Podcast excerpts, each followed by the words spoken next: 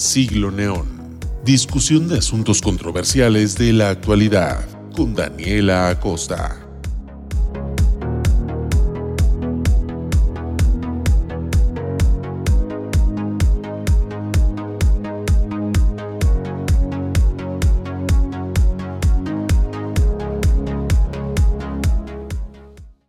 Hola, muy buenas tardes. Hoy es jueves de nuevo, estamos de regreso en su programa Siglo Neón. Es jueves 13 de agosto, son las 7 en punto y ahora sí, como ya lo habíamos anhelado hace muchas semanas, tenemos el programa de introducción al feminismo. El día de hoy me complace bastante decirles quiénes son mis invitadas especiales, ya que pues esto se debe a que las tres somos unas apasionadas por este tema y nos gusta muchísimo hablar sobre ello y compartirles lo que sabemos nosotras. Entonces, eh, más que nada, primero les voy a presentar a Valeria Ramírez. Valeria, ¿cómo estás?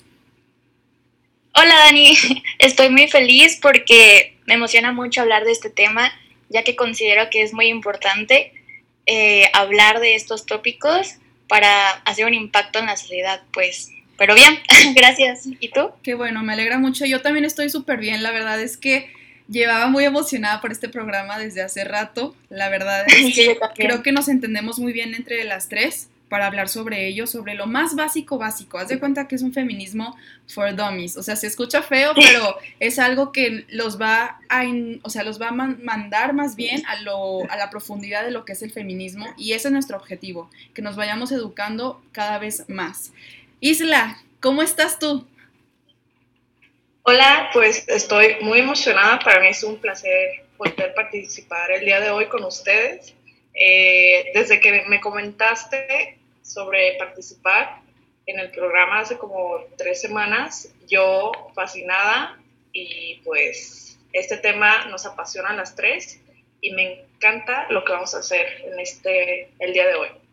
Perfecto, como ya les dije, yo también estoy muy emocionada de esto y de hecho, eh, estoy viendo que mucha gente nos está escuchando. Igual cualquier sugerencia, cualquier comentario de lo que estemos hablando, ya saben que pueden ir a la página, pueden mandar sus opiniones por el inbox, me pueden mandar a mí personalmente lo que, están, lo que ustedes piensan acerca de lo que decimos. Y bueno, antes que nada, pues quiero saber cómo a ustedes dos les ha impactado el movimiento feminista en sus vidas. Si quieres, Vale, primero tú. Ah, sí, pues la verdad es que me ha impactado demasiado, o sea, siento que entré a esto como a mediados de prepa, yo creo. Empecé como a cuestionarme sobre los roles de género, como de por qué a mí me tiene que gustar esto, o por qué me tratan así y así. Pero poco a poco fui investigando más y no sé, o sea, siento que es muy amplio el feminismo y lo poco que he llegado a investigar, a leer, etcétera, eh, me ha impactado demasiado ya que veo como que el mundo de manera diferente, por así decirlo, como con gafas violetas, como se dice, ya que pues todo lo cuestiona, ¿sabes? O sea, ¿por qué pasa esto? ¿Por qué dicen esto? O sea, hasta los chistes, los memes, los ves de manera diferente, considero yo. Sí, exactamente. Y de hecho, te das cuenta entre más vas indagando el feminismo que no sabes nada, que no sabes nada de ello y que necesitas aprender todos los días para realmente estar informado y progresando día con día.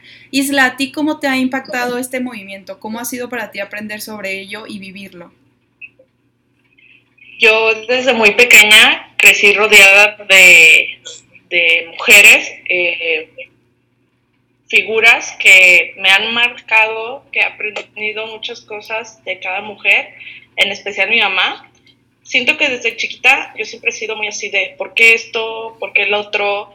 Y, pero con el tiempo, cuando fui creciendo, ya me di cuenta que, es el feminismo, eh, ya fui consciente y fui aprendiendo más conceptos y llegué a un punto en el que dije, soy feminista ya así tal cual. Wow, qué padre. Esa explicación que me acabas de dar se me hace increíble. De verdad es que yo también puedo explicar lo mismo de ello. Eh, ha sido para mí un viaje, hace cuenta, ¿no? Y más este año creo que ha sido un momento de mucha impresión. Yo creo que desde que fue la marcha feminista al inicio del año, pues me empecé a cuestionar muchísimas cosas de las que yo ya sabía y de las que yo no sabía.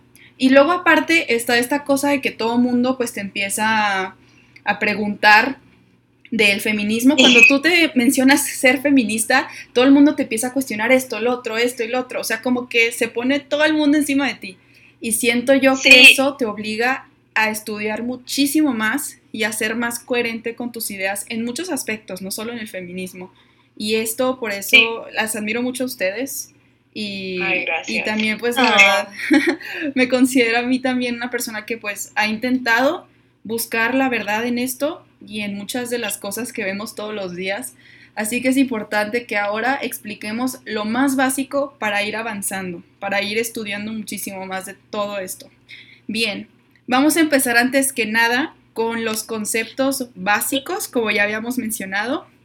Y me gustaría que si puedes empezar, ¿vale? Tú, con lo que tú tienes planeado platicarnos. A ver. Sí, claro siento como que hay conceptos que son necesarios, como mencionas, para poder entender nuestra lucha y pues la filosofía y así. Primero, pues vamos a definir qué es el feminismo. A pesar de que hay distintas filósofas feministas que dicen ciertas definiciones, decidí agarrar esta porque fue la que más me gustó. Dice, el feminismo es un movimiento social y político que supone la toma de conciencia de las mujeres como colectivo o grupo humano de la opresión, dominación y explotación que han sido y son objeto por parte del colectivo de varones en el seno del patriarcado, bajo sus distintas fases históricas, lo cual las mueve a la liberación de su sexo con todas sus transformaciones de la sociedad que aquella requiera. Así, resumiéndolo un poco, es la lucha por la liberación de las mujeres del sistema patriarcal. Ajá. Mm. Mira, fíjate que eso es muy, muy importante, o sea, definir primero feminismo, ¿no? Creo que básicamente pues todo se va, todo va a partir de ahí y que mencionemos estas palabras que ya estamos escuchando, como lo son el patriarcado, como lo son este, pues la cultura, o sea, yo creo que de ahí podemos irnos muchísimo más amplio. Y si gusta saber ahora el patriarcado, ¿tú qué piensas acerca de esta definición que has encontrado sobre eso? Sí, pues de hecho, antes se consideraba que el patriarcado era gobierno de patriarcas, o sea, de ancianos bondadosos, que su autoridad provenía de su sabiduría. Pero en el siglo XIX se comienza a ver la hegemonía masculina y se le cambia el término del, patriarcado a verlo como de una manera más crítica. Y me gusta este, esta definición que dice, es una forma de organización política, económica, religiosa y social basada en la línea de autoridad y liderazgo del varón en la que se da predominio de los hombres sobre las mujeres, del marido sobre la esposa, del padre sobre la madre, de los hijos sobre las hijas, de los viejos sobre los jóvenes y de la línea de, descendencia paterna sobre la materna. El patriarcado ha surgido de una forma de poder histórico por parte de los hombres, quienes se apropiaron de la sociedad y reproducción de las mujeres y y de su producto, los hijos, creando al mismo tiempo un orden simbólico a través de los mitos y la religión que lo perpetúan como una única estructura posible. Pero cabe destacar que hay diferentes tipos de patriarcados, porque no es justo decir como de que mi, manera de ser oprimida es la misma que todas las mujeres sufren opresión. Porque, por ejemplo, en Arabia Saudita las mujeres no sufren de digo, no disfrutan de derechos fundamentales, mientras que en las sociedades occidentales el patriarcado se manifiesta de diferente manera, como por ejemplo los medios de comunicación, donde se mantienen como los estereotipos, los roles sexuales, la discriminación laboral y económica y sobre todo la violencia de género.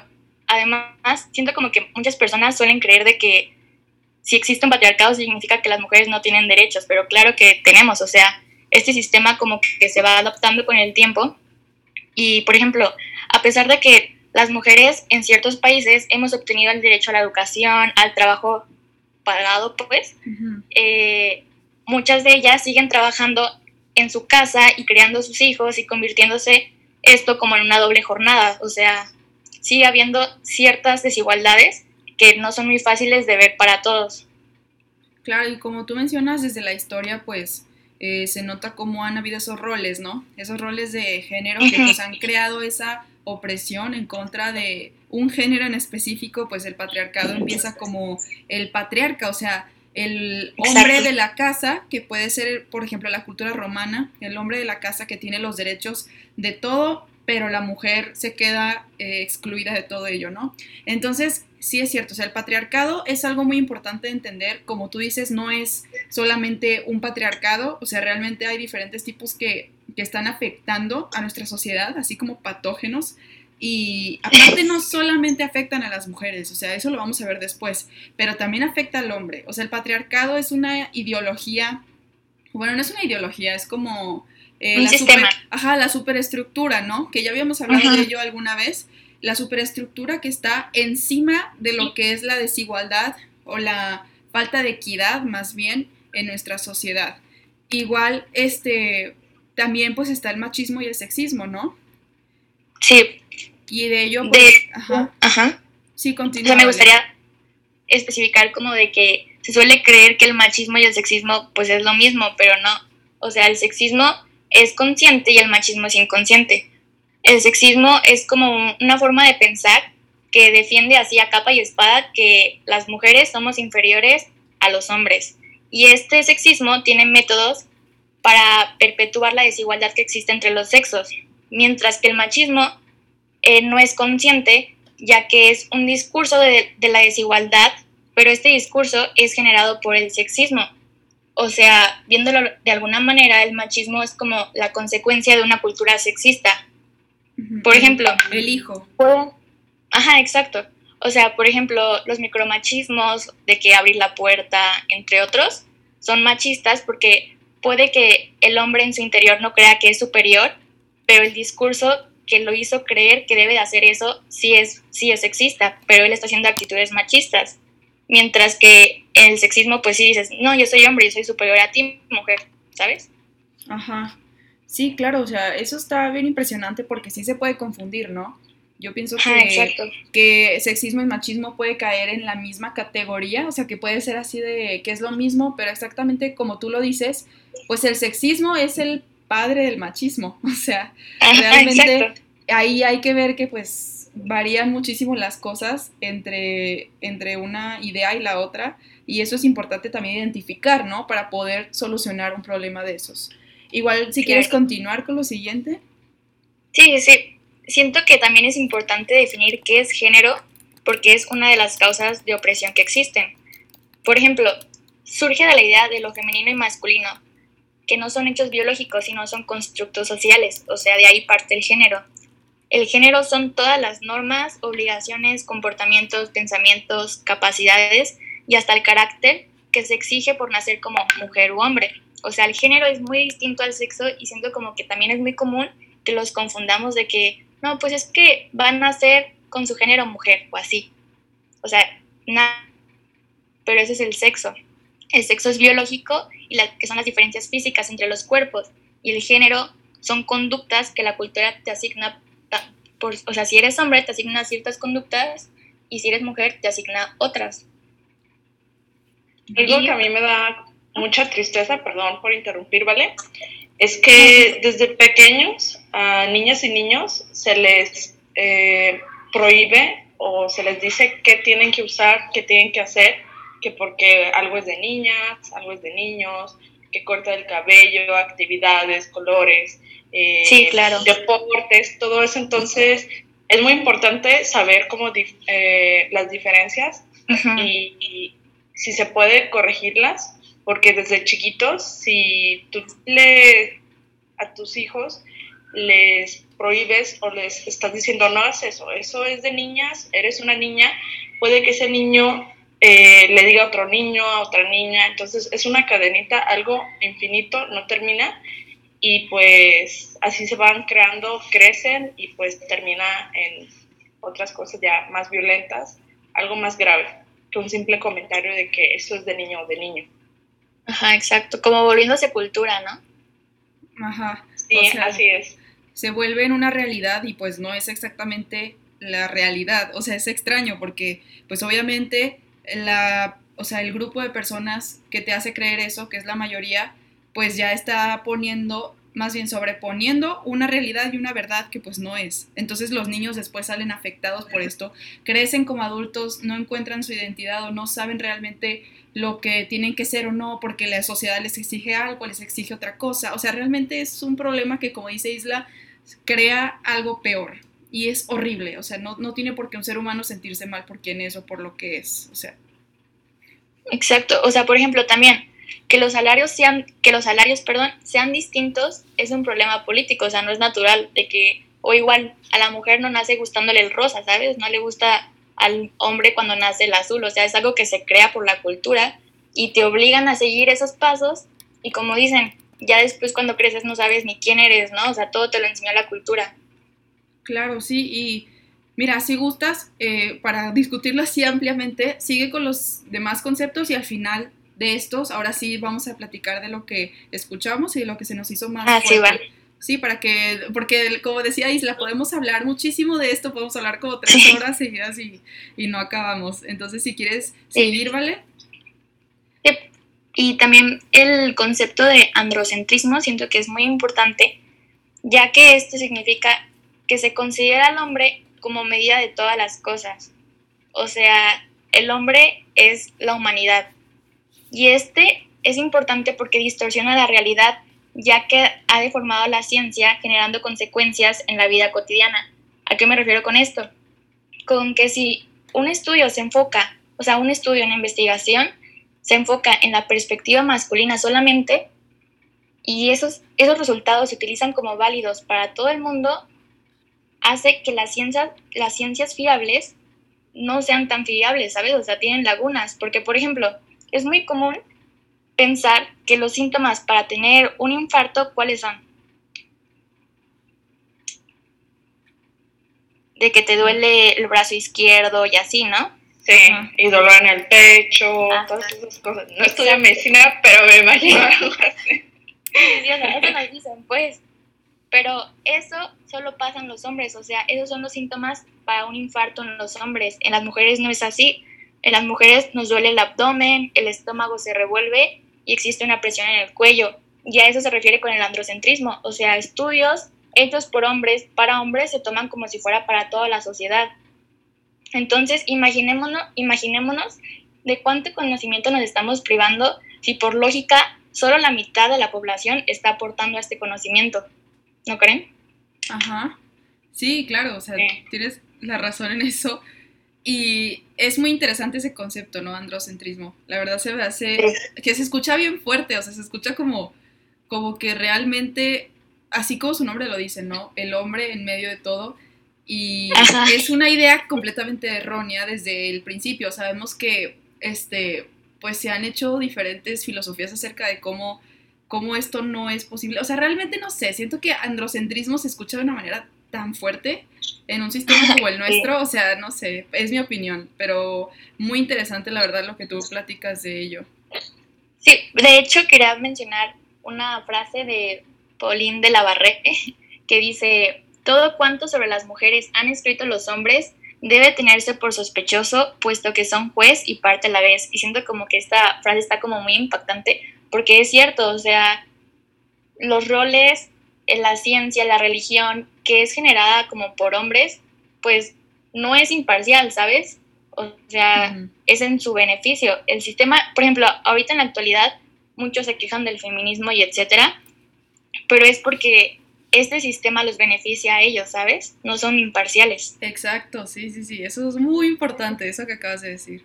Sí, o sea, tienen un privilegio y pues al hacer notar de que pues no está padre o no es justo, como que las personas se molestan.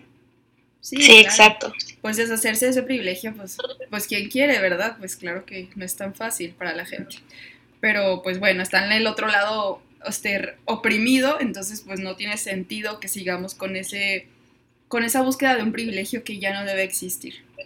Igual, eh, no sé si este Sí, bueno, puedo continuar yo con el feminismo radical, si es que ya... Ah, sí, con tus conceptos, sí, ya terminé. Ok, perfecto. Es que el feminismo radical yo lo quise incluir porque mucha gente tiene una acepción muy equivocada acerca de lo que es el feminismo radical. O sea, nosotras hemos escuchado, yo creo, bastantes veces así de, ay, eres una feminista radical. Y tú dices, bueno, probablemente sí, o sea, pero no es porque tú no es por lo que tú piensas. O sea, realmente no se trata acerca de que o sea, lo usan como el sinónimo erróneo de la palabra feminazi y esa palabra ni siquiera, de, o sea, no existe, no, no es coherente, no, no, no simplemente no describe a nadie. Esa, esa palabra es una tontería y ya lo habíamos dicho antes en este programa, pero pues hay personas que todavía la mencionan como si fuera válido llamar a alguien así. O sea, nazi, o sea, sabemos que significa otra cosa tan trágica, tan terrible, que no entiendo cómo es posible que sea relacionado con el movimiento feminista pero bueno, ¿sí me escuchan? ¿Mande? ¿Sí me escuchan? Sí, ¿verdad? Sí, sí, te escuchamos. Algo que te quería comentar es que la mayoría de las personas te dicen o utilizan comentarios feminazi para destruir un argumento súper estructurado y tú de que no, puedo creer que piensen así, que no buscan información y que solo es como que, ay, sí, feminazi, tú de que, bueno, te acabo de explicar todo mis argumentos están bien fundamentados y tú me vienes con eso. Ay, Es un argumento débil que sale por ahí de repente, ¿no? Sí, mi argumento yo creo que es, ¿no? Ajá, sí, exactamente. Entonces, bueno, les preguntaba si me escuchaban porque ahorita creo que me salió que el internet me estaba fallando, pero bueno, lo bueno es que sí me está escuchando, pues. Sí, eh, te escuché. Muy bien, perfecto. Entonces, prosigo con el feminismo radical. Eh, se me hizo muy importante ponerlo aquí, como ya dije, por eso mismo, porque tenemos una idea errónea de lo que significa el feminismo radical. No es el insulto que parece ser realmente, o sea, porque significa otra cosa muy diferente. Bueno, vean. El feminismo radical se llama radical porque tiende a ser más cercano a lo que es la búsqueda de la, de la raíz que otra, otro tipo de feminismo. O sea, también hay que comprender esto, que hay muchísimos tipos de feminismo, pero es bastante información que cubrir ahorita. Vamos a ir solamente con lo básico y después haremos algo mucho más avanzado, porque esto, pues, por ejemplo, sé que ustedes han leído muchísimo acerca de ello, el feminismo liberal, el feminismo tal, tal, o sea, realmente hay muchísima información de ello, pero vamos a enfocarnos ahorita en esto. Este es el feminismo que va a la raíz las feministas que son radicales, entre comillas, o sea, porque pues ustedes piensan tal vez que es otra cosa que no es, pero ahorita vamos a explicarlo, es quitar completamente el patriarcado y no hacerle ajustes. O sea, lo que buscan las feministas radicales no es acoplar el, sistema o hacerlo un poquito de esta manera o cambiarlo un poquito, o sea, no. Lo que se busca es quitarlo completamente, deshacerlo, el patriarcado y se busca entonces otro sistema por cambios legales, o sea, cambios en las leyes, y también se busca eh, reducir la opresión, que es en nivel económico, en nivel de clase social, y también puede ir un poco dirigido a lo que es el socialismo de, o sea, Karl Marx, pero en realidad es el feminismo, o sea, el feminismo basado en este socialismo. Se le llama feminismo marxista. Entonces, el feminismo radical, como se puede creer, no es en contra de los hombres, es en contra del patriarcado, que pues básicamente es todo el feminismo, ¿no? Pero este mismo término, como ya dije, se, tiene acepciones diferentes de él que no son correctas. Entonces, para que dejar eso en claro, no es en contra de los hombres, es en contra del patriarcado.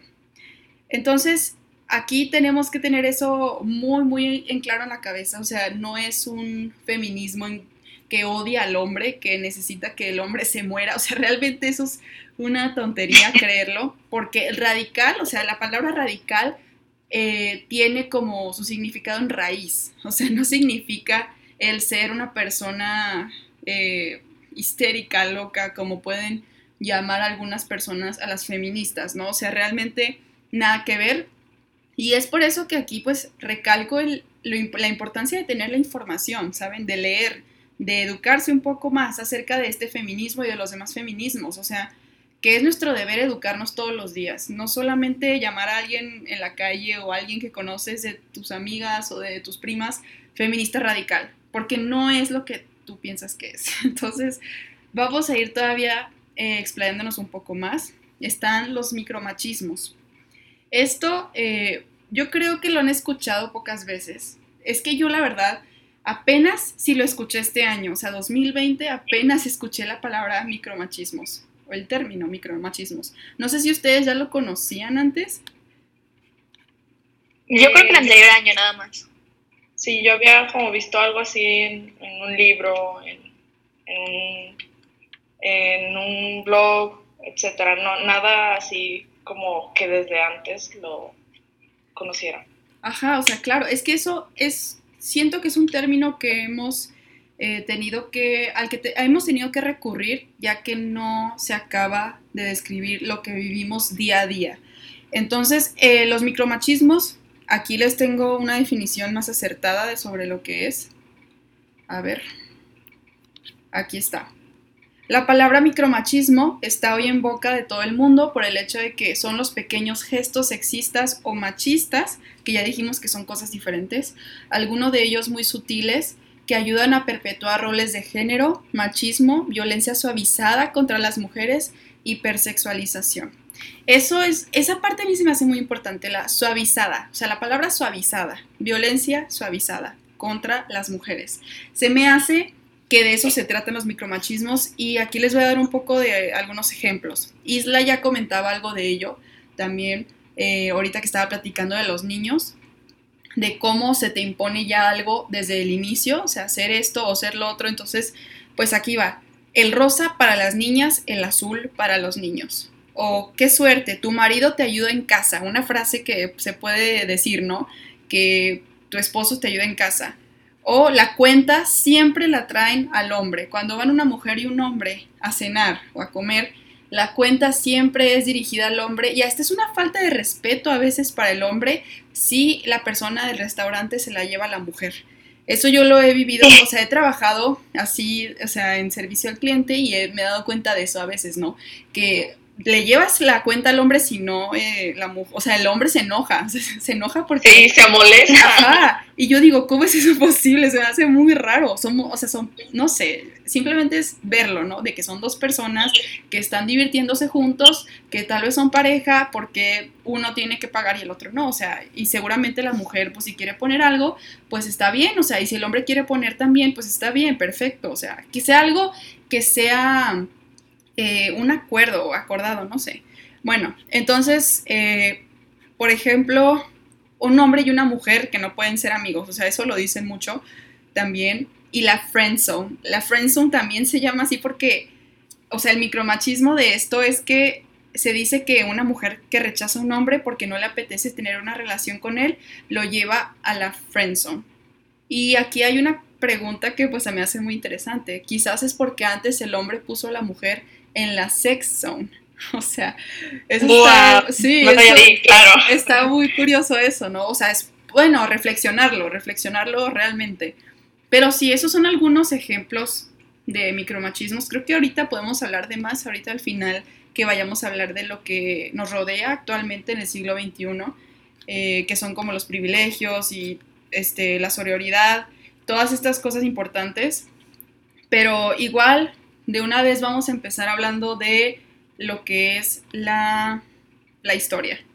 La historia de cómo surgió todo esto no nació de un día al otro, o sea, realmente todo en la historia saben que está conectado, nunca es eh, algo repentino, sino tiene razón de ser y tiene raíces, como el feminismo radical de la raíz. Entonces, eh, bueno, antes de eso yo creo que voy a terminar esta llamada para que vuelvan a entrar porque ya queda poco tiempo. ¿Sí está bien? Ok, va. Para que no nos corte a la mitad de la inspiración. Sale. ¿Sí? Va, ahorita les, les, mando el link otra vez. ¿Sí? Va. Perfecto. Muy bien, y mientras tanto, ya saben, estoy aquí en vivo en Facebook. No suelo hacer esto, pero la última vez lo hice y se me hizo que pudimos estar más conectados, o sea, pude estar más conectada con otras personas que antes no entraban a, escuchar. Yo sé que hay gente que es más bien visual, no auditiva, entonces por eso intenté hacer esto, a ver si, si a más gente le apetecía entrar a escucharnos.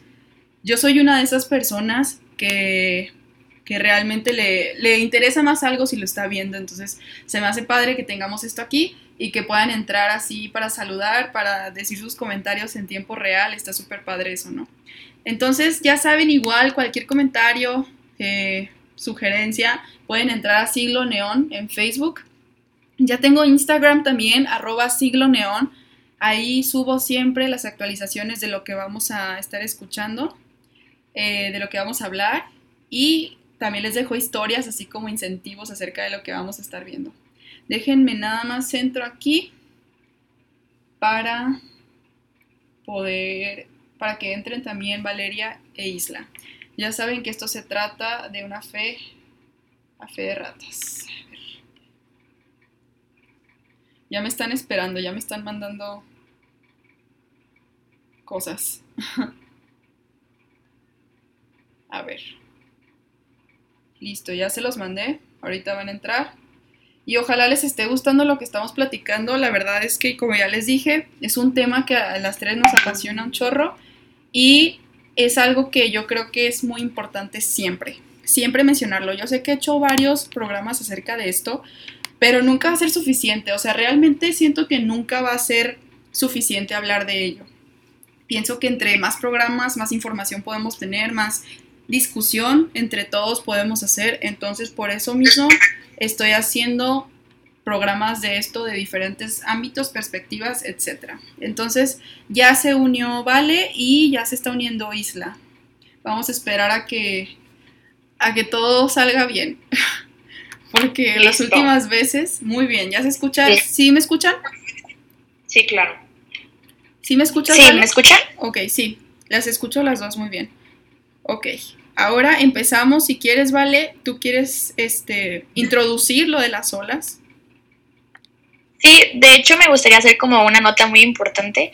Y a pesar de que vamos a hablar sobre el feminismo occidental, eh, no significa que las mujeres del sur no hayan estado en su lucha. O sea, vamos a hablar de este porque pues tiene más registro y, y, nos fue de más fácil acceso, ya que como sabemos la historia de la mujer no es tan tan escuchada, por así decirlo.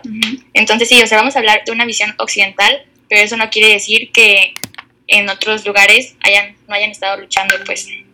Pero sí, eh, todo empezó en el siglo XVIII con la ilustración francesa. De hecho, no sé si hayan escuchado que dicen que el feminismo fue el hijo no deseado de la ilustración, ya que en esta época fue cuando estaban los valores de la igualdad, de, la libertad, pero era para los hombres. Y la fraternidad, eh, sí, esas tres palabras, ¿no? Que eran el boom de la Revolución Francesa. Ajá, exacto, sí. Y de hecho se describió la Declaración del Hombre y del Ciudadano, pero esto las hizo cuestionarse a las mujeres porque ellas no podían ser partícipes, o sea, porque ellas no iban a poner, poder tener esos derechos de que ser libres, ser tomadas como ciudadanas, o sea, como personas. Entonces empezaron a cuestionar eso y, ajá, no sé si quieran continuar ustedes. Sí, bueno, eh, yo nada más tengo así como que decir cosas muy básicas de ello. Está esta palabra que es más importante, periodicidad. Eso significa que el final de una ola no estaba dando el pie para el inicio de la otra.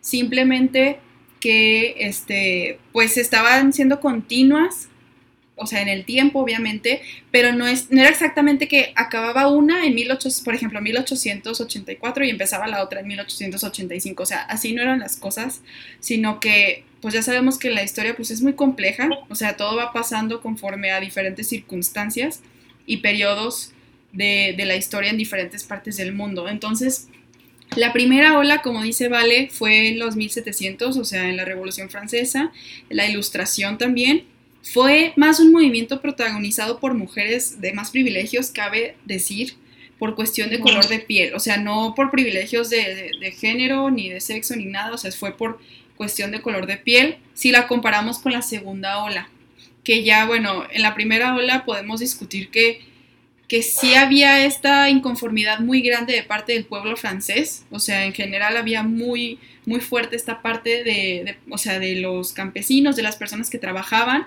los trabajadores que pues no eran la nobleza, ni el clérigo, ni nada de eso. Entonces eh, surge esto, estas ideas entre ellos que obligan también a que las mujeres se den cuenta de que si algo no está funcionando de parte de los hombres, o sea, antes pues la única participación que era pues era de los hombres, entonces ellas salen un día también a marchar en contra de, lo que es la nobleza, de lo que son los, o sea, el pisoteo de los derechos de, de, los hombres, o sea, eso es extraño, ¿no? Que las mismas mujeres pues salen a esto, o sea, salen a, a que se dan cuenta de que no están siendo escuchados los hombres, no están siendo valorados tampoco entre en una comunidad, o sea, entre ellos no están siendo valorados porque son trabajadores y no son parte de estos dos de arriba, de estas dos clases sociales de arriba. Entonces, pues pasa todo esto, ¿no? Y yo creo que pues es la única que se puede mantener así eh, muy clara. O sea, sabemos que la primera ola fue en esta época. Ya la segunda ola, sí, dime. Ah, bueno, quería agregar de que, no sé, no sé si hayan escuchado, pero era como muy común de que las personas antifeministas decir de que el creador del feminismo fue un hombre, con esto de que está lo del separatismo, como para quitarles el argumento de que es separatista el feminismo, pero en sí no fue así, o sea, él no fue el creador del feminismo, sino fue Olympe de Gouges, que fue la que vio por primera vez a la mujer como figura política. Y de hecho, como les mencionaba, ya ven que se escribió la Declaración del Hombre y del Ciudadano, pues ella escribió la Declaración de los Derechos de la Mujer y de la Ciudadana, pero la mataron tiempo después. Y gracias a esta revuelta que, que sucedió con las mujeres, eh, como consecuencia las empezaron a reprimir más y no les, permitía, no les permitían salir más de cinco mujeres juntas. Y de hecho, en el Código francés de 1800 se estipuló que la obediencia femenina debía ser ley. O sea, las empezaron a reprimir cañón, pues. Wow, eso yo no lo sabía, la verdad pero sí sabía lo de Olimp. Yo no tenía bien los datos acerca de ello. Sabía que estaba pues los derechos del ciudadano y luego surge esto que son los derechos de la mujer, o sea, como imitando este mismo documento, pero pues para la mujer ahora sí pues está todo este fulgor de la igualdad, fraternidad y libertad, pero realmente no significa eso. O sea, no se está viendo en todos los aspectos, así que pues surgen, surgen estas mujeres que lo quieren hacer de la manera en la que debe ser. Sí, bueno, sí, la, segunda ola, aquí hay un debate muy extraño entre nosotras. Este, tuvimos conflictos al ver cuál era realmente la segunda ola, porque hay muchísimas referencias. La que yo pude encontrar fue 60, o sea, el 1960 al 1980. Tú, Vale, ¿qué es lo que encontraste?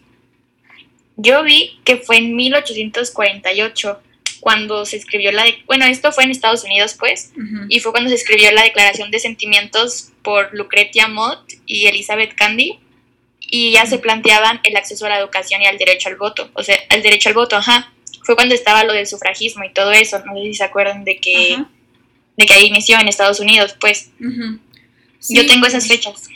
Sí, es que es lo raro, es lo que, bueno, acordamos entre las tres, que era algo extraño porque pues es que había diferentes contextos sociopolíticos alrededor del mundo y obviamente no se desarrolló el feminismo de la misma manera en Estados Unidos que en el resto.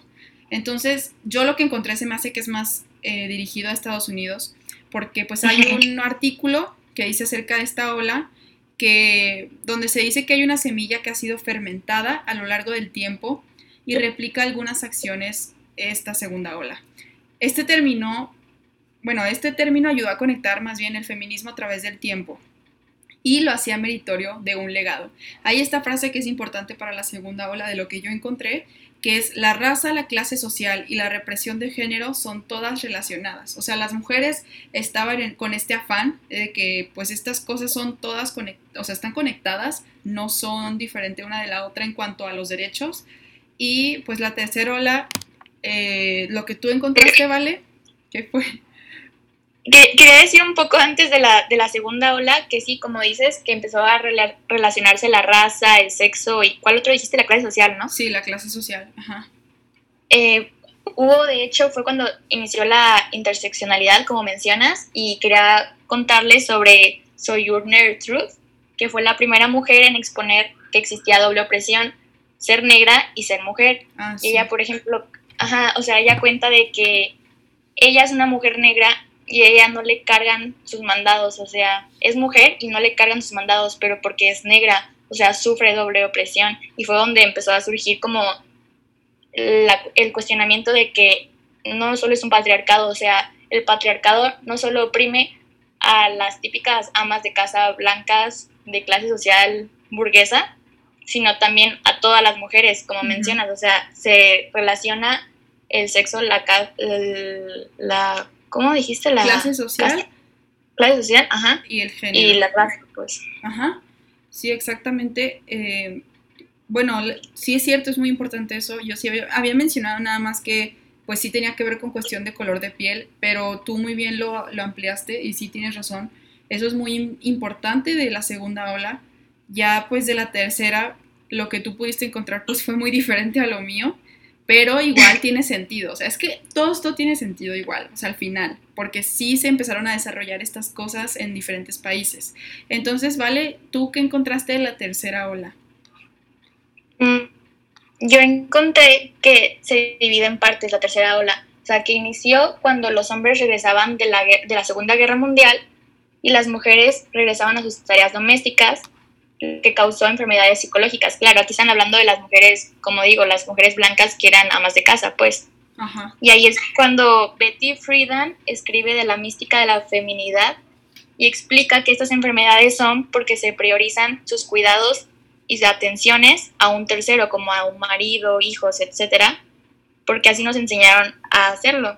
Y de hecho, había investigado de que en la tercera ola es cuando empieza a tomar más forma tanto el feminismo liberal como el radical, eh, porque hace cuenta que las mujeres liberales pues pedían de que el derecho al voto, representación política, pero se dieron cuenta las radicales de que esto no era suficiente y que seguían viviendo opresión, no aunque tuvieran estos derechos, sino desde sus casas seguían siendo oprimidas y explotadas. Pero bueno, eso vamos a hablarlo un poco después. Ajá.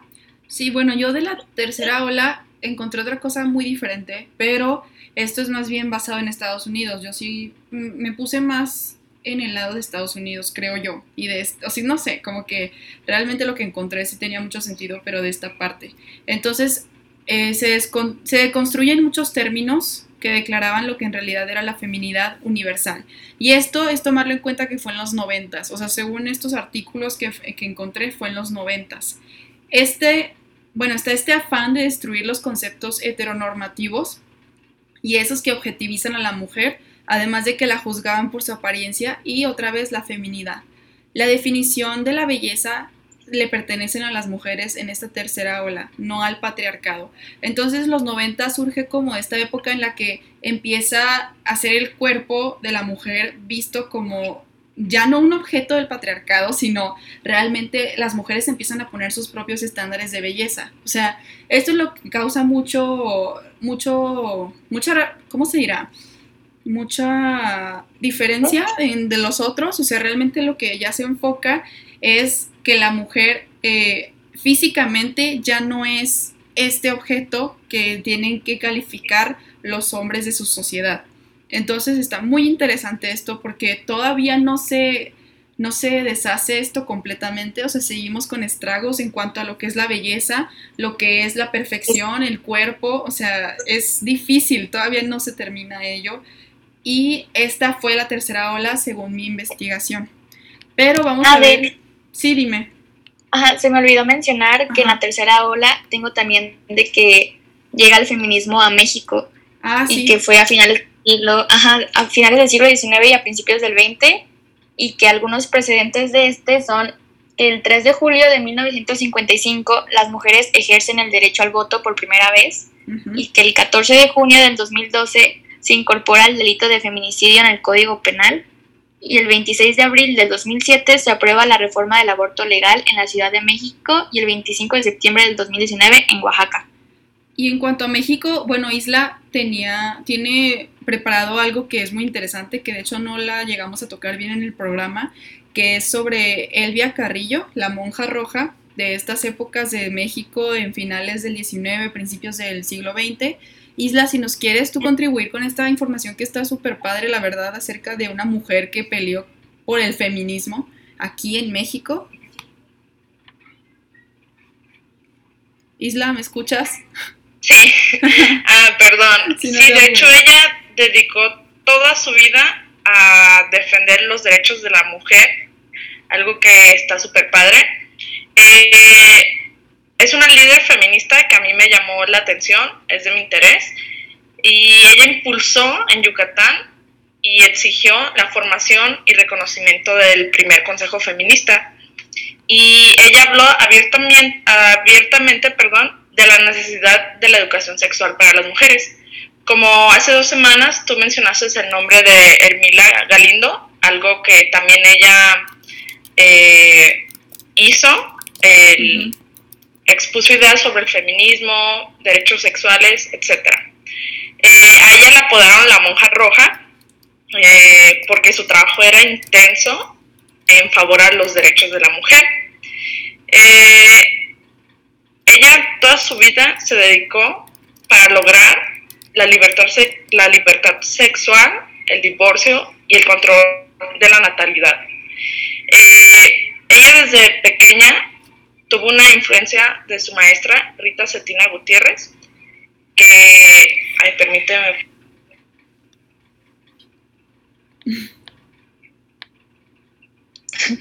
Creo que pasó el pan Listo. producción, producción. No, listo. Rita es fundadora de la primera escuela secundaria para mujeres en Yucatán y de la organización feminista La Siempre Viva. Entonces, ella aprendió muchísimo de ella, de la noción de igualdad de género, y gracias a eso ella estudió textos escritos por grandes teóricas de los derechos de la mujer. Eh, un ejemplo, Flora Tristán.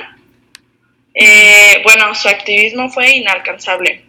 Participó en la fundación de las ligas de resistencia feministas y tratando de llamar a las mujeres de todo el Estado a organizarse y apoyarse unas a otras en temas como el derecho a voto, derechos sexuales, etc. Ella literal iba a cada rincón del Estado buscando a mujeres, comentándoles, eh, animándolas para que se unieran y pudieran lograr un cambio.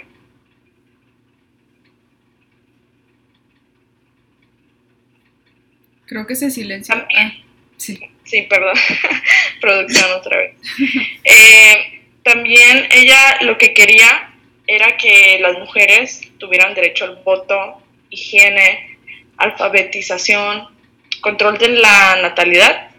Eh, este último, pues era un paso muy importante para la libertad de las mujeres y ella sostenía de fondo la indispensable indispensabilidad en la búsqueda de la libertad.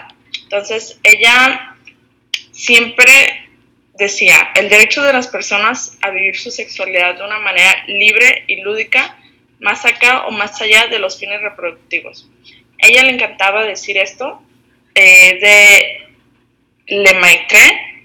Entonces, ella lo que buscaba es que todas las mujeres eh, fueran conscientes de que se necesitaba eh, hacer algo al respecto, de dejar atrás los tabús, de que la sexualidad no solo sea con fines de ah, tener hijos, hijos, hijos y hijos, ¿sabes?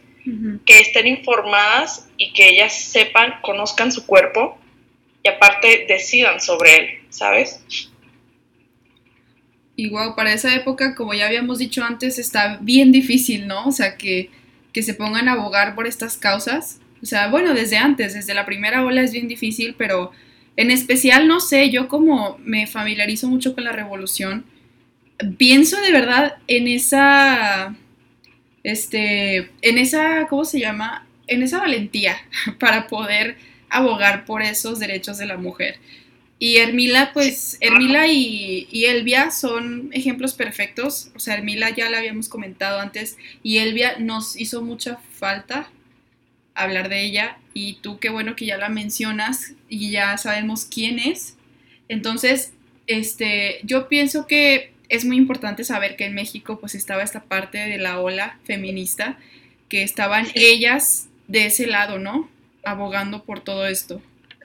Sí, o sea, incluso ahorita en la actualidad, pues los derechos sexuales aún no están conseguidos completamente, ¿no? Como vemos de que el aborto es ilegal, o sea, no podemos decidir todavía a, este, a estas fechas sobre nuestro cuerpo. Imagínense antes, o sea. Sí, ya sé, de hecho, pues esto fue como a principios de 1900 más o menos y se me hace impresionante que ya pasaron que unos 100 años y seguimos igual o peor. Sí, exacto. Entonces, bueno, este, ya que tenemos esa base de ahí de, del, de la tercera ola, vámonos con la cuarta ola, que yo creo que es pues la más cercana, obviamente es la más cercana a nosotras, como ahorita pues que estamos eh, en esta sociedad y en estas costumbres, en esta cultura. Vale, ¿tú qué piensas acerca de esta? O sea, la globalización obviamente es un elemento muy importante. Sí, claro, ajá, o sea, exacto. Siento que la globalización fue como el punto de partida para esto, porque depende del país, como que el colectivo toma ciertas actividades, ¿no? Ciertas acciones. Porque, por ejemplo, en El violador en tu camino, recuerdan el de la... En si la culpa no era mía. Claro, sí. sí. O sea, ese, por ejemplo, que fue un performance de las tesis, no me acuerdo dónde fue, ¿se acuerdan? En Chile. Eh, ajá, en Chile, exacto. O sea, depende del país, las activistas empiezan a tomar eh, ciertas acciones debido a la globalización, como que se vuelve un poco más, más interseccional, creo yo, ¿no? Ajá, sí, o sea, como tú dices, eso de las tesis lo vimos en todo el mundo, o sea, no sé si vieron esos videos recopilados de varias partes del mundo en donde estaban haciendo el mismo baile, la misma canción, pero en el idioma diferente, o sea, impresionante. Sí, en francés, portugués, o todo el mundo. Impresionante, de verdad, yo no dejo de ver esos videos, o sea, creo que todavía ahorita a veces los veo, o sea, porque en serio se me hace wow, o sea, la globalización neta fue así como el toque perfecto. Y saben, también parte de esta cuarta ola, pues yo creo que fue muy eh, memorable lo de 2019 que fue Me Too.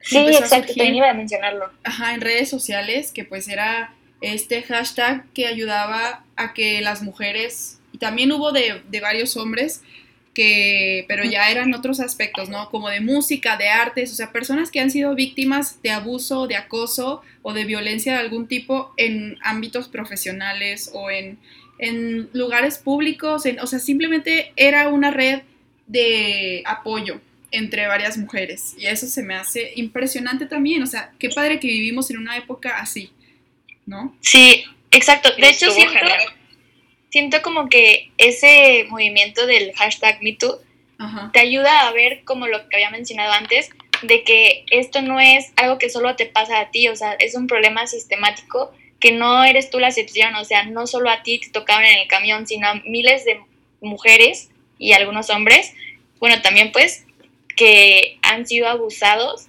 y te das cuenta que hay un problema pero en el sistema, o sea, no es una actividad aislada, ¿no creen? Ajá. Y no fue tu culpa. Ajá, exacto. Ajá, que es, ese, es ese patógeno del que hablábamos ahí, eh, haciendo estos males a la sociedad, que pues no es nada más de un individuo, o sea, de otro, o sea, simplemente es algo que ya está incrustado con profundidad en nuestra sociedad y en nuestra cultura. Entonces, a mí se me hace perfecto que surja todo esto que es la globalización, o sea, en cuanto a redes sociales, en cuanto a por ejemplo, lo de las tesis, eso quién se lo hubiera imaginado, o sea, realmente no entiendo cómo algo puede ser así de viral, o sea, en tres segundos, ¿saben? Entonces es impresionante y me da mucho gusto que estemos en esta época de globalización, para darnos cuenta de muchas cosas. Sí, a mí igual. Si gustan, entonces, pues miren, todavía nos vamos a alargar un poquito, o sea, vamos a pasar de las 8, igual para terminar bien y ya me dieron autorización de alargarnos un poquito. Entonces, si gustan, proseguimos con la filosofía del feminismo. O sea, quiénes son estos personajes que han hablado sobre ello, que han dicho sobre ello y este, pues estos conceptos que también crean esta ideología y este movimiento. No solamente es algo de ahorita, de, de, ahorita que estamos hablando de ello así con palabras simples y superficiales, no, o sea, tiene una profundidad muy fuerte. Entonces, si gustas, vale, tú tienes a una, tienes a personajes, ¿no? De los que quieres hablar. Sí, sí, sí. Pero antes puedo citar una, una frase que me encanta de Simone de Beauvoir. Claro que sí. Que de hecho se las comenté a ustedes. Ah, sí. Y dice, el feminismo es una forma de vivir individualmente y de luchar colectivamente. Esto se me hace impresionante y lo relaciono un poco con lo que comentamos de de la globalización. Cada quien pues eh, tiene sus problemas, su lucha, pero si tú eres feminista y alguien más también se unen y es como juntas contra lo que se venga. Sí, me encanta a mí también eso de que el patriarcado se va a caer, ¿no? Lo vamos a tirar. Lo vamos a tirar, exactamente. se va a caer. Muy bien, a ver. Entonces, gracias por la frase. De hecho, la puse en la publicación. Se la copié a Isla. De hecho, le iba a poner gracias a Isla por, por, la, por la frase, pero se me olvidó. Entonces, qué bueno que la dice ahorita, que ella fue la que nos es que está, está impresionante. La, la tienen que escuchar, sí o sí. Sí, claro que sí. Y tiene muchísimo que ver ahorita con lo que estamos viendo y lo que vamos a ver, que es la filosofía. Entonces, vale, de hecho vas a hablar de ella, de Simone de Beauvoir. Entonces, adelante. O sea, ahorita estoy leyendo el libro del segundo sexo, pero les voy a compartir como un poco de lo que llevo porque no lo he terminado. Y por ejemplo, ella en ese libro se preguntaba si la mitad de la población es mujer y la mitad es hombre, o sea, feminidad y masculinidad, ¿por qué es común que se nos diga, sé más mujer? O sea, entonces, ¿qué es ser mujer si tu anatomía no te define como mujer? Hay un molde para ser mujer y es ahí cuando ella empieza a analizar las diferencias entre mujeres y hombres, de que cómo se visten, sus gustos, personalidad, etcétera, e investigó las causas de esas características. También expone que el ser humano desde hace tiempo ve a la realidad desde el dualismo y la dicotomía, o sea, el dualismo es la creencia de que existen principios completamente opuestos, antagónicos, como bien, mal, hombre, mujer, ¿no? Y por eso, gracias a esta forma de ver la realidad, bueno, no gracias, como consecuencia, el hombre es fuerte, valiente, activo, mientras que la mujer débil, temerosa, pasiva, o sea, se le considera así al hombre y se le considera así a la mujer por esta forma de ver eh, la realidad como polos opuestos. Entonces, el hombre nunca se cuestionó cuál era su rol en la sociedad, ya que el mundo gira en torno a él, como ya habíamos mencionado con lo del androcentrismo, ¿no? Dice, en la mayoría de los idiomas es tanto el polo positivo como el neutro. O sea, el hombre se considera humanidad, lo principal, lo esencial, y la mujer es lo otro, lo inesencial, el segundo sexo. De hecho, o sea, nosotras con un maestro tuvimos tuvimos la mala suerte de escucharlo decir de que el sexo débil, ¿no? Ah, Porque, o sea, muchas personas siguen creyendo eso, o sea, ¿qué onda? Pero bueno, continúo. La mujer se determina y se diferencia con relación al hombre y no este con relación a ella. O sea, por un ejemplo, ahorita en la actualidad podría ser, no sé, de que estamos caminando nosotras tres, digamos, y llega un chavo, dice que para coquetearnos y nos dice de que, ¿por qué tan solas? pues no estamos solas, o sea, estamos en compañía. Pero es porque, o sea, porque les hace falta ver la presencia de un hombre para tomarnos como ya acompañadas. ¿Cuál es la lógica de eso? Y ya después dice que a lo largo de la historia han habido grupos excluidos, negros, proletariados, judíos, pero entre, entre estos grupos existe una comunidad, se denominan nosotros, y con las mujeres no hay un nosotras, bueno, en ese tiempo, porque ahorita pues ya está la sororidad y todo eso, ¿no? Una mujer blanca se identificaba más con un hombre blanco que con una mujer negra. Una burguesa con burgués en lugar de con la proletariada, con una mujer proletariada. Entonces vivimos dispersas entre grupos de hombres, o sea, tenemos conexiones más fuertes con hombres que con mujeres y por eso no se puede formar una comunidad, un nosotras. También estudió cómo el comportamiento de la mujer no es dictado por la naturaleza, sino que la cultura, como ya lo hablamos antes, eh, te dice qué es ser mujer. Y de ahí sale la famosa, la famosa frase de no se nace mujer, se llega a hacerlo. Porque, por lo que le acabamos de mencionar, de que los estereotipos, etc. Y ya después dice de que cuando el segundo sexo decida libremente qué quiere hacer o ser, vamos a poder vivir en una sociedad completa y libre. Y se me hace muy, muy, muy padre escuchar eso, pues, porque tiene mucha razón, o sea, lo, el comportamiento que tenemos los hombres y las mujeres, como ya lo hablamos, no es natural, o sea, no es biológico, nos lo impuso la sociedad. Entonces, ¿cuál es la lógica de vernos como seres inferiores si la sociedad nos impuso este comportamiento? O sea, no es algo biológico.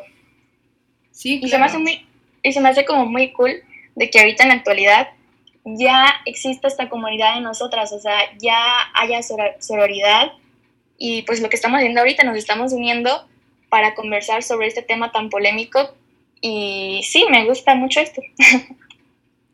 Wow, la verdad es que yo no había escuchado así exactamente, o sea, esa filosofía, lo que, lo que abarca, pues. Y, o sea, lo del segundo sexo sí, ¿no? Ya lo hemos escuchado, como tú mencionaste, pues todavía hay gente que dice el sexo débil, este, o sea, los comentarios que te hacen creer que realmente es esa cuestión de diferencia entre ambos, pero en cuanto a lo que valen, ¿no?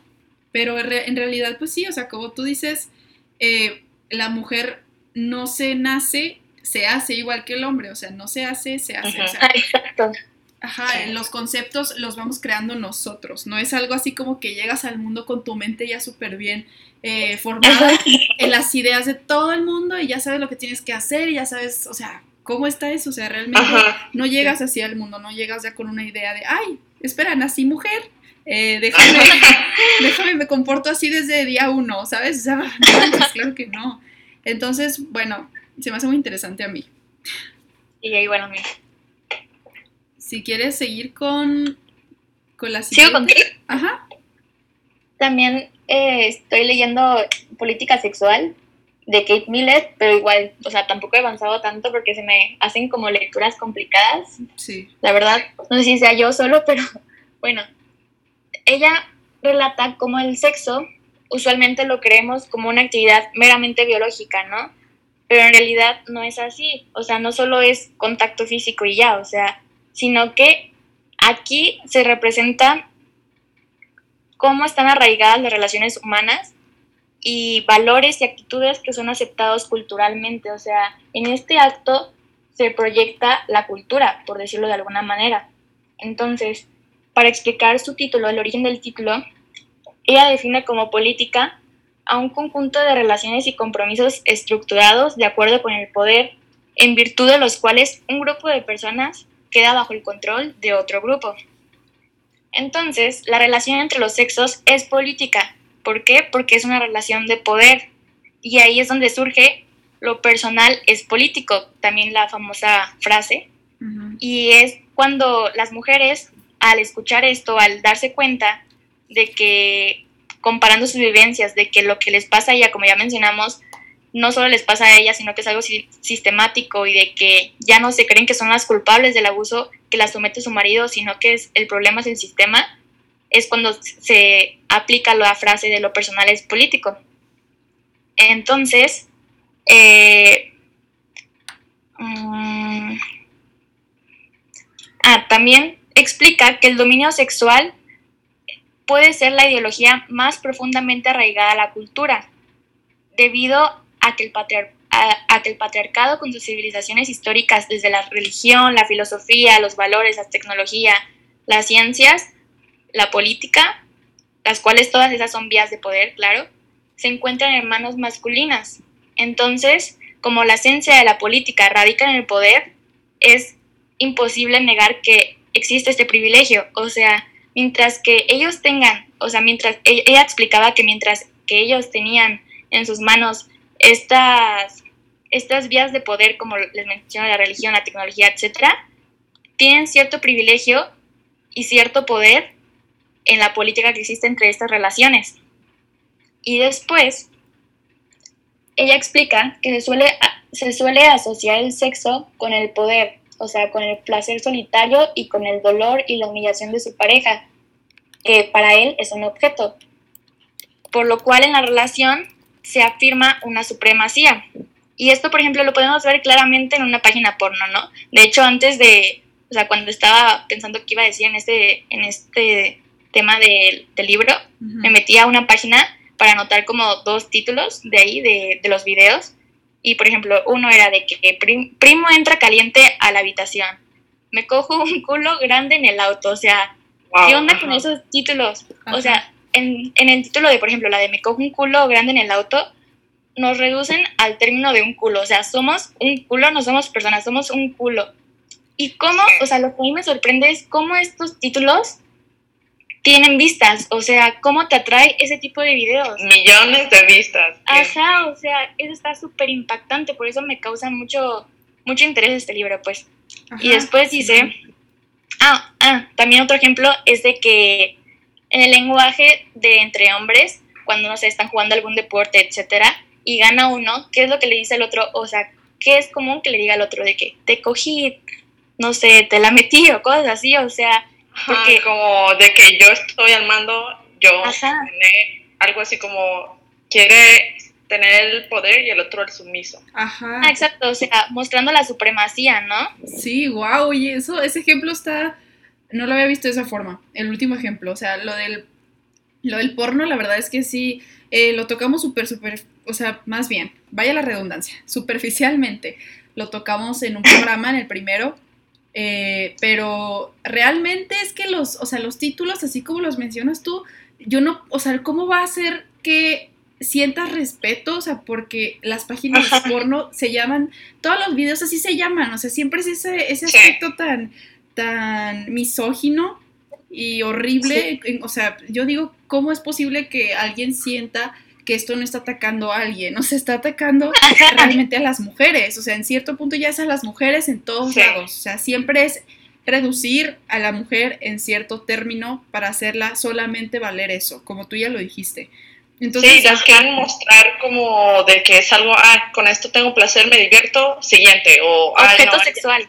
Sí, o sea, es algo que no está bien y aún así tiene millones de vistas, comentarios asquerosos, algo que como si la mujer fuera algo de que lo utilizo, lo dejo, lo utilizo, lo dejo y está bien porque yo mando.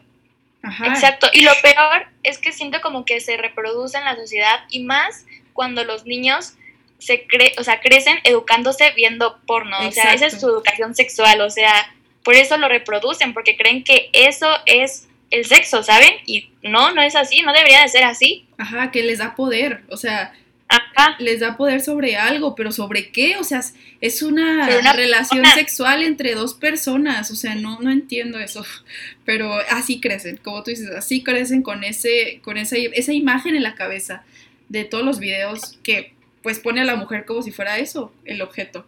Y el hombre, pues es la máquina. Entonces el hombre es quien hace todo lo bueno, todo lo increíble. o sea, él es el jefe en su mente. Como si tuviera un aparato reproductor mágico, ¿no? De que conquista todo con él. Ajá, exactamente. y siento que de hecho, o sea, esto lleva como a lo primero que dije, de que aquí se muestra la cultura, o sea, las relaciones entre las personas en el, en el porno y en, y en las actividades sexuales se nota como la relación eh, entre dos personas, ¿no creen? Sí, o sea, bueno, ¿tú a qué te refieres más bien? El hecho de que el porno demuestra cómo estamos culturalmente nosotros o cómo? O sea, a lo que me refiero es que ya ven que al inicio dije de que el sexo no era una actividad nada más física, sino que era como la proyección de la cultura. Y entonces siento que el porno o sea, incluyendo el sexo, tanto en el porno, ¿no? Demuestra la cultura y la relación que hay entre el hombre y la mujer, donde el hombre tiene el poder y la mujer es de que oprimida y que tiene que fingir que le gusta y que sí, o sea, eres, eres don Juan, ¿no? Ajá, sí, tienes fingir razón. para que su ego y que, ah, sí, increíble. Sí, exactamente, o sea, como tú lo dices es perfecto, es la representación de cómo somos nosotros como seres humanos, o sea, lo que creemos y lo que pensamos. El sexo ya fuera del porno, o sea, dentro del porno, sí demuestra muchísimo eso que tenemos en la cabeza, porque estamos demostrándolo en una acción, ¿no? En una acción con otra persona que se supone que pues es igual a ti, que se aprecian mutuamente, si no es adentro del porno y así, o sea, y ahí se representa, ¿no? Entonces, y se, wow, es que este tema, ha de ser muy controversial el tema, la verdad, pero es algo importante, tenemos que decirlo, Creo que tenemos que decirlo. Sí, es importante hablar de eso. Porque es lo mismo que decíamos al principio. Día a día, cotidianamente, seguimos siendo víctimas todos, no solo mujeres, todos del patriarcado. O sea, seguimos estando bajo esa superestructura todos los días, no solamente cuando haces algo bien, cuando haces algo mal, o sea, realmente es todos los días. Y por estas, estos detalles, ¿no? El porno, por ejemplo, que es algo que pues se puede ver muy muy, este, más en los hombres se ve así como, ay, sí, esto y lo otro, el porno y esto, o sea, se ve como algo más aceptado de ese lado, pero por lo mismo, o sea, realmente es por lo mismo, porque pues... Se identifican. Sí, o sea, se identifican y pues se, les hace la mejor forma de aprender cómo hacer las cosas. O sea, se, se demuestra el hombre en los videos como un, hombre así, como decían tú, ¿no? Mágicos, o sea, con sus aparatos sexuales. O sea, y pues ahí es donde uno dice, bueno, pues de ahí saco mi ejemplo sexual, ¿no? De, de cómo Sí, o sea, no, no hay educación sexual, no lo hay. Ah, Simplemente es y copiar, copiar y pegar y es eso, no hay una educación. Sí, y de hecho, bueno, este, yo iba solamente a mencionar rápido a Hermila Galindo y a Rosario Castellanos, pero Rosario Castellanos tiene mucho que ver también con lo del sexo, o sea, ella mencionaba algunos autores que hablamos de la última vez, eh, uno se llamaba Otto, no me acuerdo del apellido, creo que era alemán, una cosa así, pero este señor mencionaba cómo la mujer era, hace cuenta, tenía el raciocinio de un animal, o sea, un poquito más, un poquito menos, pero por ahí el de un animal. Entonces, este, él lo que decía es que la mujer no tiene como identidad o no sirve en su existencia nada más hasta que tiene sexo con el hombre. Entonces es esta parte igual, ¿no? O sea, bueno, ya habíamos dicho, este señor se suicidó a los 23 años, de joven, entonces pues realmente lo que decía creo que no tenía mucha coherencia. Aquí otra vez se terminó nuestro tiempo de Zoom. Yo otra vez me quedé hablando sola, ahorita las voy a invitar de nuevo. Y ya este yo creo que es la última sesión en las que hablamos juntas, porque si no el programa va a durar 30 mil años, a ver. Y luego también me llegó una pregunta de Emiliano, ahorita la vamos a responder, Emiliano Páramo, que se me hace muy, muy importante esa pregunta. Eh, yo creo que es este muy importante saber cómo los hombres pueden participar en ser estas personas que respetan el feminismo y cómo lo pueden ver desde su privilegio. Y es muy interesante que él diga de esta manera, ¿no? O sea, que él dice que cómo le puede hacer un hombre desde su privilegio para ayudar con todo esto. O sea, para ser como cómplice en las acciones de las mujeres. No ser el protagonista, sino ser cómplice. Entonces, este, pues sí, así tenemos que que pensarlo también, o sea, los hombres tienen que pensarlo desde esa manera, desde esa forma. Y Vale ya entró al Zoom, ahorita le voy a explicar de lo que estoy hablando. Que, y ahorita que entre Isla para que sigamos platicando. O sea, estábamos súper inspiradas, dicen aquí. Sí, ya sé. Ajá. A ver, ya entró Isla. Ahora sí. Ya para ir acabando con nuestros términos, para que no se alargue esto 30 años. Isla se está conectando. Ahora sí. Isla. Ahora sí. Listo. Se cortó y no sé. Creo que tienes conectado el, el audio, ¿no? De, de mi programa. Se escucha raro.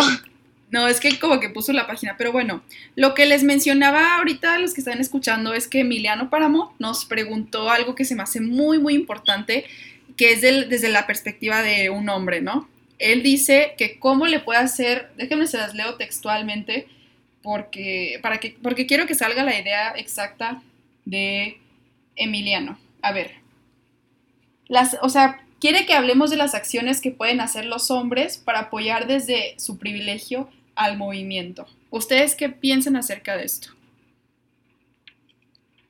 Mm, pues yo considero que deconstruyéndose así, como ya lo hemos mencionado las feministas, por ejemplo, yo he investigado que la deconstrucción era un término literario que se refiere a cuando estás revisando un texto, separarlo por partes y volverlo a ordenar como tú creas que está, o sea, de alguna manera mejor.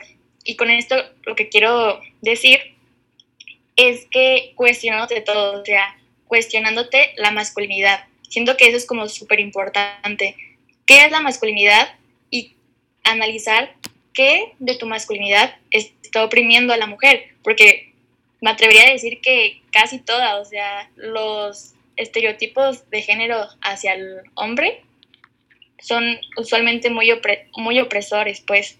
Entonces, siento que es eso, o sea, como informándote, o sea, leyendo y teniendo un pensamiento crítico como de que no ver todo como normal, sino como decir, a pesar de que me hayan enseñado esto, a pesar de que la cultura me diga esto, déjame escuchar lo que están diciendo ellas, o sea, escucharnos y tratar de, de compararlo con tu vida diaria, pues, o sea, qué, qué, ajá, o sea, ¿qué estás haciendo mal de acuerdo a tus privilegios, pues? No sé si me voy a entender. Sí, sí, sí, claro. Isla, ¿tú qué piensas acerca de ello? Eh, creo que es importante que se pongan en nuestro lugar y otra cosa, que no vean a las feministas o a las mujeres como enemigas y que tiren hate. O sea, que se pongan en nuestro lugar y entiendan la situación y que no sea directo hate y de que no, feminazi, etcétera. Sí, yo también pienso lo mismo. O sea, resumido, pues entre, entre lo de las tres, pues respetar el movimiento, este, saber que pues realmente no, no te toca a ti en este momento. O sea, que lo que está ocurriendo es ahorita por parte de las mujeres, no es en contra de los hombres, nunca lo fue, pero es a favor de todos y de que nuestra sociedad realmente nos integre como personas, no como, como el sexo inferior o como el, no sé, o sea, simplemente que seamos personas en una sociedad. Y ya como dijimos están los diferentes tipos de feminismos, ¿no? Y ya cada uno eh, requiere lo que, pues, lo que busca pero yo también pienso eso que dice, vale, todos los días cuestionarte si lo que estás haciendo es un micromachismo o parte de algo más grande. O sea, realmente todos los días las acciones más normales que tengas en tu vida, que hagas con las personas, con los demás, cuestiónatelos. Lo que digas acerca de una mujer, lo que digas acerca de, ti mismo, de un hombre, o sea, todo ello está creando tu cultura, o sea, tu forma de pensar, entonces cuestiónatelo todo para realmente poder aceptar que las cosas están cambiando y que nunca debieron de ser así, o sea, que nunca debieron hacer, de ser así de esta manera en la que hay uno oprimido y otro que no, y otro que tiene privilegio. Entonces, aquí hay otra pregunta que se me hace que no, no vio al principio, pero, o sea, está bien, vamos a repetir las cosas, o sea, está súper bien, para que queden muy claras. Dice Aarón, dice, hola, yo tengo la duda de cómo surgió el feminismo radical y, el, y en que piensan acerca del mismo, tanto las cosas buenas como las malas que pueden tener. Y yo creo que esto lo voy a, lo voy a contestar yo, porque estaba hablando del feminismo, del feminismo radical. Ah, Pero lo usó de otra manera, porque miraron, estábamos platicando hace rato que el feminismo radical no es el que todo mundo piensa que es. O sea, no es así que el sinónimo de la palabra malamente usada feminazi, eso no es, o sea, el feminazi es una palabra horrible de utilizar, no existe. Entonces, este, el feminismo radical es otra cosa, es, el feminismo que va de raíz, el que busca quitar el patriarcado completamente, no solo cambiar las cosas del sistema. Entonces, mira, yo creo que a lo que te refieres es como a acciones más violentas o no sé, tal vez te refieres a algo así, como en las protestas o ese tipo de cosas, creo que las tres estamos de acuerdo en que eh, siempre va por encima la vida de todo. O sea, yo cuando veo que están protestando en contra de los feminicidios, en contra de la violencia de género, a mí me llena de impotencia realmente que haya personas que se interesen más por un monumento histórico que nada de valor tiene comparado con una persona, con una... Claro. Con una, este, a ver, permíteme, nada más le, déjame, le reactivo el audio a Isla. creo que se le fue, pero bueno, el hecho es que este feminismo radical pues no es eso que, tú piensas tal vez que es, es otra cosa. Y el monumento histórico del que pueden llorar las personas no tiene nada de importancia si lo comparas con la vida, no sé, de tu mamá, de tu hermana, o sea, de ti mismo. O sea, realmente una vida nunca va a valer más. Más bien, al revés. Ay, me la bañé, dije al revés. O sea, un monumento nunca va a valer más. ¿Sí? Entonces, este, creo que es muy padre que preguntes esto, o sea, que, nos hagas decir otra vez la diferencia de feminismo radical y lo que se puede pensar que es y lo que no es. Entonces, gracias por preguntar, Aaron.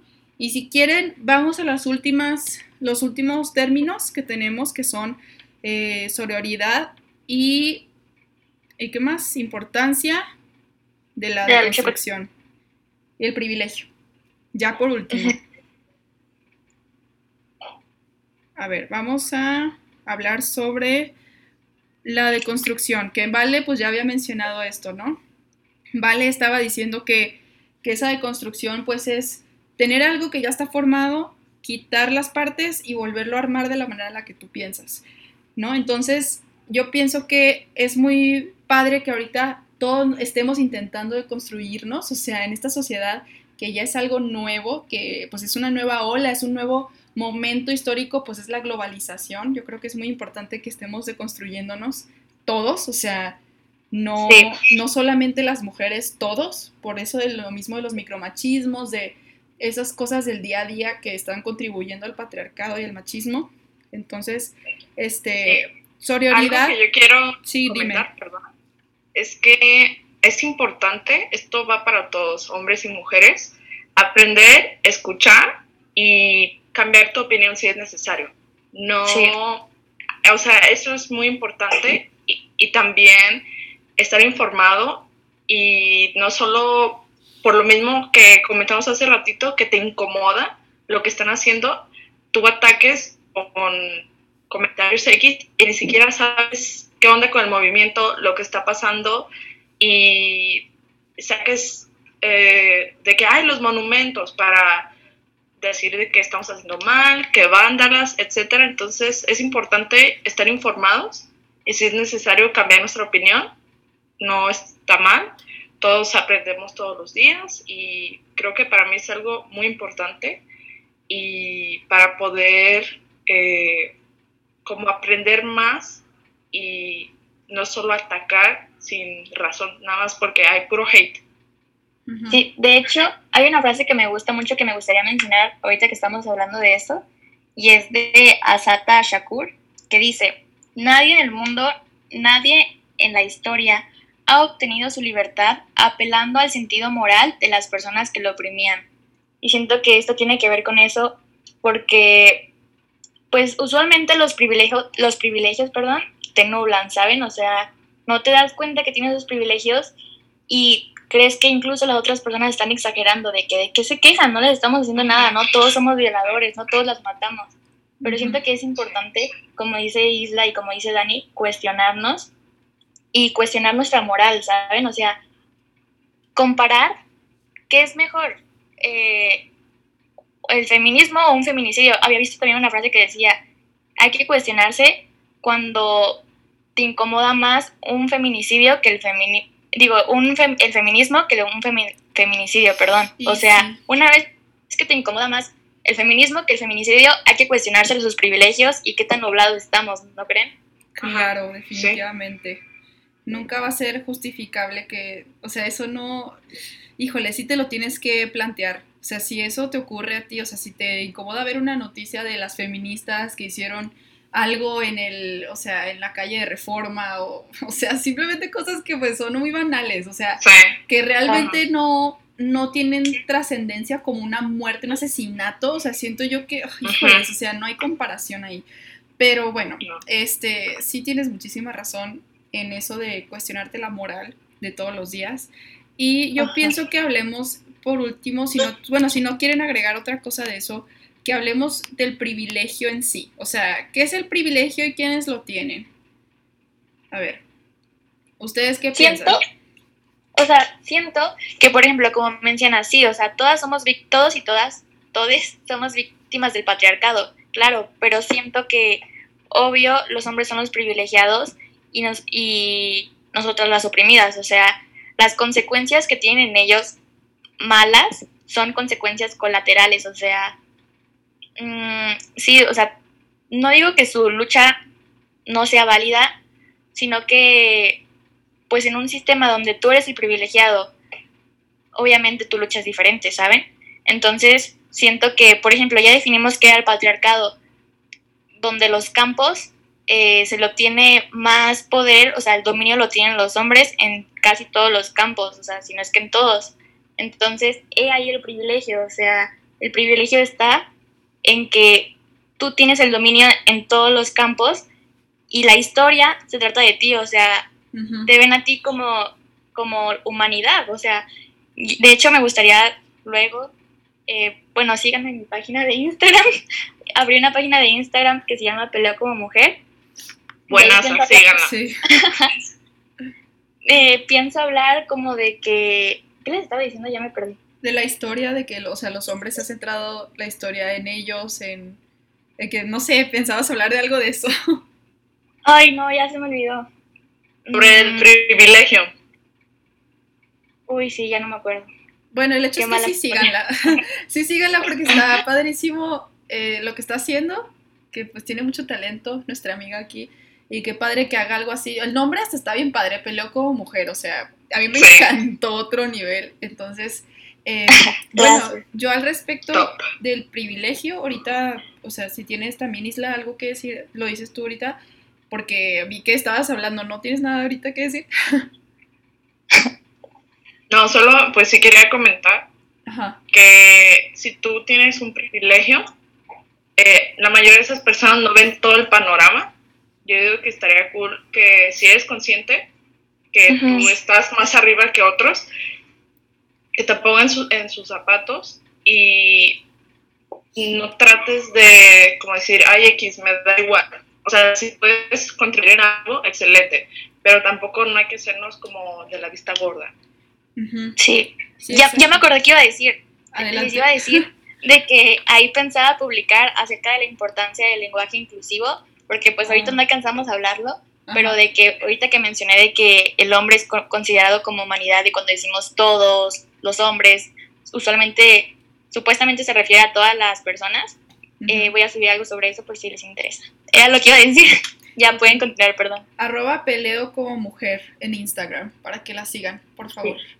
Y Gracias. Este, bueno, yo lo que tengo que decir acerca de esto es algo bien, pues no sé, siento que a veces eh, te encuentras en un debate acerca del feminismo, o sea, porque ya saben que las feministas pues queremos defender lo que es, es o sea, lo que es real acerca de la filosofía, lo que es eh, verídico en cuanto a leyes, en cuanto a todo esto, o sea, miren, cuando discutan con una feminista, sí va a estar informada, eso ténganlo por seguro, porque ha sido difícil, toda, todos estos años ha sido difícil enfrentarnos eh, a estas críticas acerca del feminismo, a, eso no es cierto, que eso está buscando odiar a los hombres, o sea, imagínense el proceso de investigación al que nos hemos sometido nosotras para realmente tener argumentos y saber de lo que estamos hablando. Pero bueno, en fin, eso quiero que lo sepan allá afuera, yo sé que las que lo escuchan y son feministas van a pensar igual, o sea, sabemos que ha sido difícil, que tenemos que rebuscar todos los días acerca de esto y leer y leer y educarnos, pero bueno, lo que yo quiero decir acerca del privilegio es que yo me he encontrado en esos debates y a mí me dicen las personas, ¿no? Me dicen, pero es que ¿cómo es que ustedes sienten que son oprimidas todavía? O sea, si ya tienen derecho a votar, ya tienen derecho a, pues, a ser más libres, a a muchas cosas, ¿no? Que antes no existían. Entonces, mi respuesta simplemente va a ser que eso ahorita no es suficiente porque pues todo lo que ya platicamos, o sea, no es suficiente tener ese, esos derechos nomás así como para agregarlos a, a la constitución y para satisfacernos, o sea, realmente es una cuestión súper estructural y de la cultura, pero igual este, a lo que voy con el privilegio es que eh, está esto que pues esas personas no ven, ¿no? Que no lo sufren y no lo pueden ver. Y por eso son menos empáticas. No es que quieran ser menos empáticas, pero es la, vida que les ha tocado vivir. Entonces, este, si son hombres, más bien me refiero, ¿no? O sea, ha sido una historia entera, una historia global entera que se ha basado en el hombre, que se ha basado en sus peleas, en sus victorias, en todo lo que ha hecho en el mundo, siempre busquen cualquier tema histórico, los que yo he hablado, todos son por hombres. Todo ocurre eh, en protagonismo de los hombres. Entonces, no es lo mismo. O sea, vivir ahorita como mujer y ser hombre también, no es lo mismo en cuanto a que lo que nos hace falta y lo que ya tienen los hombres. O sea, no es lo mismo. Y eso es muy importante entenderlo. Esa es la cuestión del privilegio, ¿no? Darte cuenta que todo siempre se ha tratado de tus derechos como hombre, de tu, de tu vida como hombre. O sea, nunca ha sido acerca de la mujer y apenas estamos peleando por ello, para que seamos vistos como personas todos, no como hombre y mujer, pero porque vale uno más que el otro. O sea, no. Las personas todos valemos lo mismo.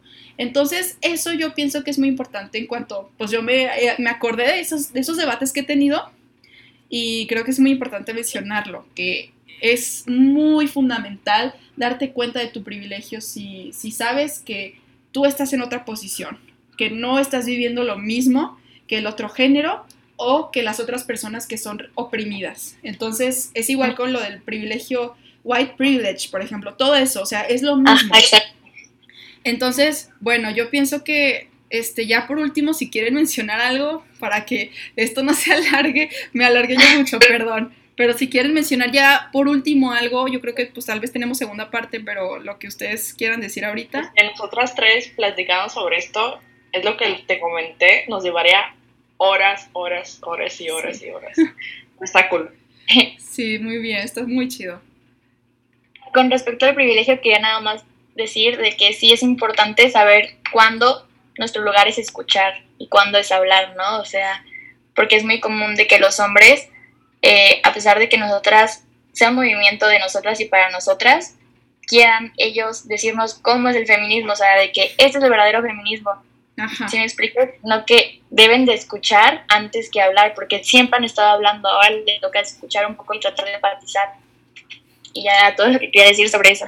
Exactamente, sí, saben que este, ya para cerrar esto, yo lo único que tengo que decir es que eh, Estoy muy agradecida que ustedes hayan venido a este programa conmigo. O sea, yo no puedo abarcarlo sola. Creo que entre las tres nos hemos complementado bastante bien.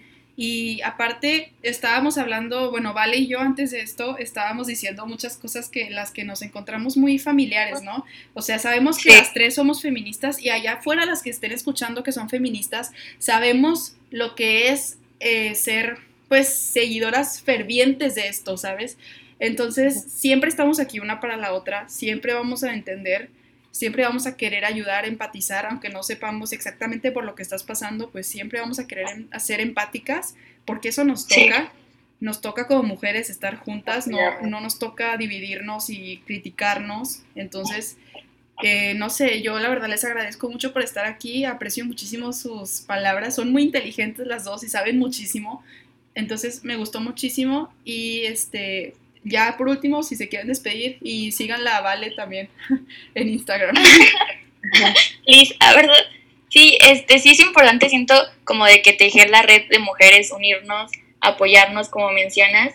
Y sí, cuentan conmigo, todas ustedes y todas las feministas. Y para mí es un honor también formar parte de este programa, que la verdad siento que está muy cool esto que estás haciendo y también las admiro porque son muy inteligentes. Las amo, bye. Gracias. Gracias. Pues yo, un placer estar aquí y en este proyecto de Dani que la está rompiendo cañón. me encanta. Y pues Dani Vale son unas eh, mujeres que yo admiro mucho, son muy inteligentes, compañeras, pero yo digo que más que compañeras, amigas.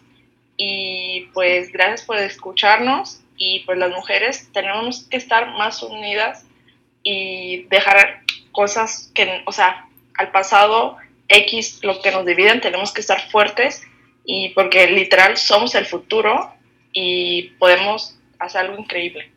Muy bien. Muchísimas gracias Isla y Vale.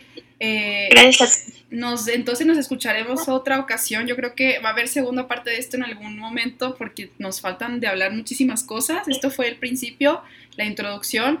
Y entonces, muchísimas gracias por estar aquí y a todos ustedes que nos escucharon y nos preguntaron cosas. Nos escuchamos el siguiente jueves. Hasta luego. Gracias.